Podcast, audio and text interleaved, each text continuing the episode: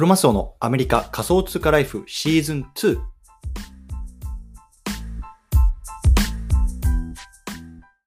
皆さんおはようございます。アメリカ西海岸海岸在住のクロマスオです。今日は6月の28日火曜日ですね。皆さんいかがお過ごしでしょうか？今日も早速聞くだけアメリカ仮想通貨ライフ始めていきたいと思います。よろしくお願いいたします。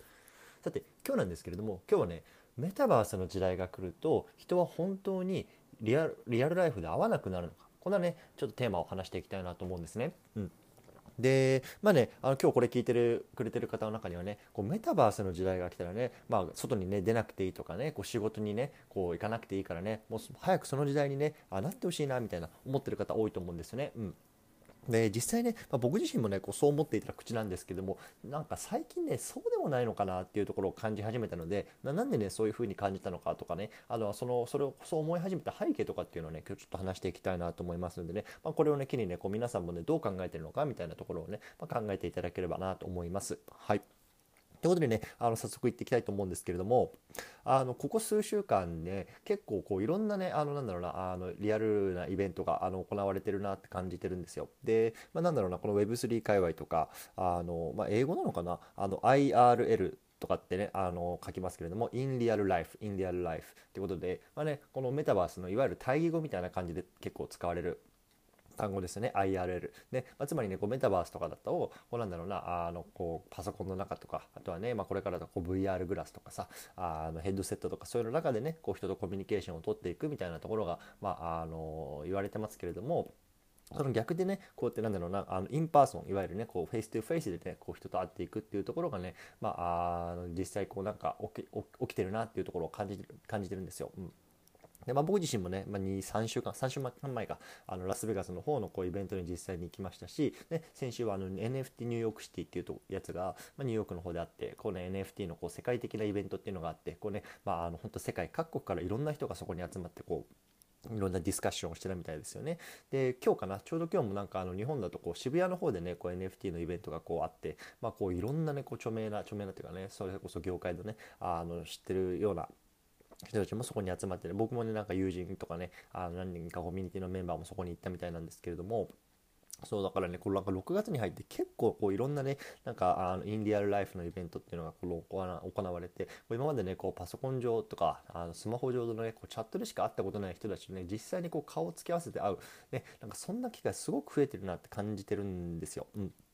で僕自身もねもともとなんだろうなこのツイッター始めたりとかやるときっていうのはあのもう完全なんだろうな偽名経済に少し惹かれていたっていうところはあるんですよ。ねあのねまあ、僕はこうアメリカに住んでいて、まあ、もしかあの、ね、声はねこう男性かもしれないですけどもでもねあの普通に別にねあのそれ嘘かもしれないじゃないですか別にね本当に日本にいるかもしれないしでもしかしたらねこうなんだろうなボイスチェンジャーを使って本当はね女性なんだけれどもこう男性のように見せてたりとか。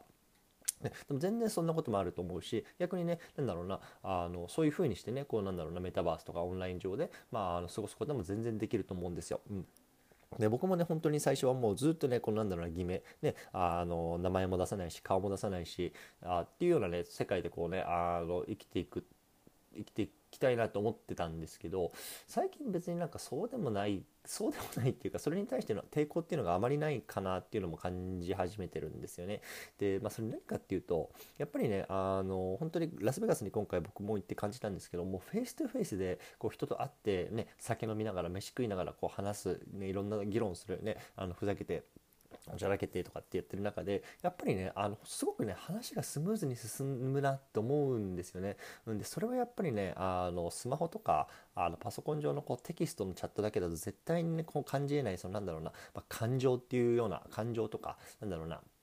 うん、相手のそのなんだろうなんだろう話とかこの熱量とかっていうのをねによってやっぱりあの感じると感じるところなんですよね。うん、で、まあ、そういった意味ではねこういうなんだろうなあのポッドキャストとかこう声で何かを届けるっていうのはすごく面白いなと思っていて、ね、あのブログとか書いてるとその人がね、ま、どんな気持ちであのそれを書いてるのとかその熱さとかっていうのはなかなかこう伝わりにくいところもあると思うんですけど声声だとねなんか今日こいつねあのテンション下がなんかあんまり乗ってないなとかすげえ熱く語ってんなとかなんかそういうのが分かるじゃないですか。そう。でやっぱりそういうのねところもやっぱ声で分かると思うしでそれがねやっぱり顔見ながら話すとそういうところもねやっぱり分かると思うんですね。うん。そうなので、まあ、あのもちろんね多分あの どんどんどんどんこのなんだろう face to face で会う時間自体はね多分減っていくと思うんですけれども逆にだからこそねあのその1回会った時のそのなんだろうなあの時間の濃さとか濃密さとか価値っていうのがね逆に高まるんじゃないかなと思ってるんですよ。そうなのでまああの僕もねなんだろうな あっちこっちであのいつでもどこでもこう行くっていうようなスタンスではないんですけどでもやっぱりねなんかクリティカルな話をしなければいけない時とか、ね、ここに出とけばね今後のなんだろうな話がもっとスムーズに進むなっていう時はねもう全然こう出ていこうかなっていう気にねあの最近はなってますね。うん、でなんだろうなやっぱりコロナっていうのがすごくあったのかなと思ってすごくこれ逆説的だなと思っていて、まあ、このこのこの2年間ねあのコロナでやっぱりねこの、まあ、世界の人々がこうなんだろうなステイホームみたいな形でねこうオンラインで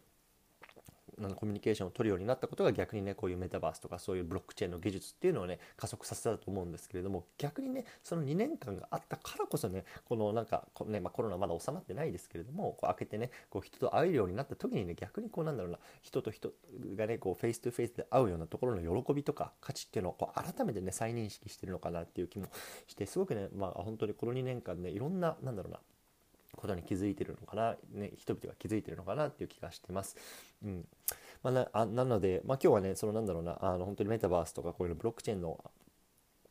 時代がねこう、まあ、どんどんどんどんどんこう近づいてるというか、まあ、あの走ってますけれども、まあ、そうなった時にね本当にねその世界の中だけでね全てが完結するんだろうかっていうところをね、まあ、なんだろうなあの自分自身にこれからも問いかけていきたいし、まあ、皆さんもねあのこれを機になんかいろいろ考えていただけたら嬉しいなと思って話してみました。うん僕はね逆になん、うん、そうそう、まあ、さっきも何度も同じこと言うんですけどそうなんだ人と逆に会うことによって、まあ、なんかねあのその価値っていうのがどんどんどんどん逆に高まるんじゃないかなっていう気もするんですよね。そう。なので、うん、なんか面白いなと思いますね。思いますね。そう。で、なんだろうな、えっと、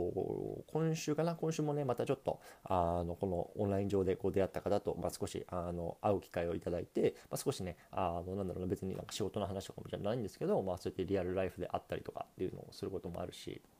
うん、なんか、うん、面白いなと思いますね。本当になんか、あのね、一回やっぱりでもこれ振り切ったからこそだと思うんですね。もうやっぱり絶対匿名でいくとか偽名経済でいくってね、まあ、僕自身も振り返振り切ってたし、やっぱりそうやってやってる中でね、なんか、あの、こう、ね、人と会わないことによってこう進まないね、案件とかっていうのに悶々とすることもあったしだからこそね、まあ、あの逆にそういうような心境になれたのかなと思ってそうだからねやっぱりそうやって一回ねこうなんだろうな振り振り切ってみるとねこう逆になんか分かるようなものってあるのかなっていうところも感じましたというような話でございました。はい。ということでね、あの今日はこの辺りにしたいと思うんですけれども、これ逆にね、あの僕が言うのもなんなんですけど、僕はね、3週間前にラスベガスに行って、まあ、その翌週コロナにかかったんですよね。うん、で、先週ね、こうニューヨークに行ってて、あの、戻ってる方の中で結構コロナにかかってる方多いですよね。うん、なんか Twitter とか SNS とかね、見ててもあコロナ陽性反応出てますとかね、今日この週は寝込んでますとかっていう人よく見るし、なので、まあ、今日あの、ね、渋谷でいろんなイベントありましたけどもしねそれに行った方とかだとね本当にこう手洗いとかしっかりしてねね来週ちょっとねあの気をつけていただけたらなと思います。やっぱねまだコロナ終わってないですよ、うん、僕自身もねやっぱりそれは感じるので、うん、しっかりね、まあ、マスクとかして、まあ、あの予防していきましょうというようなところで今日は締めたいと思います。ということでね皆さん今日もコツコツやっていきましょう。お疲れ様です。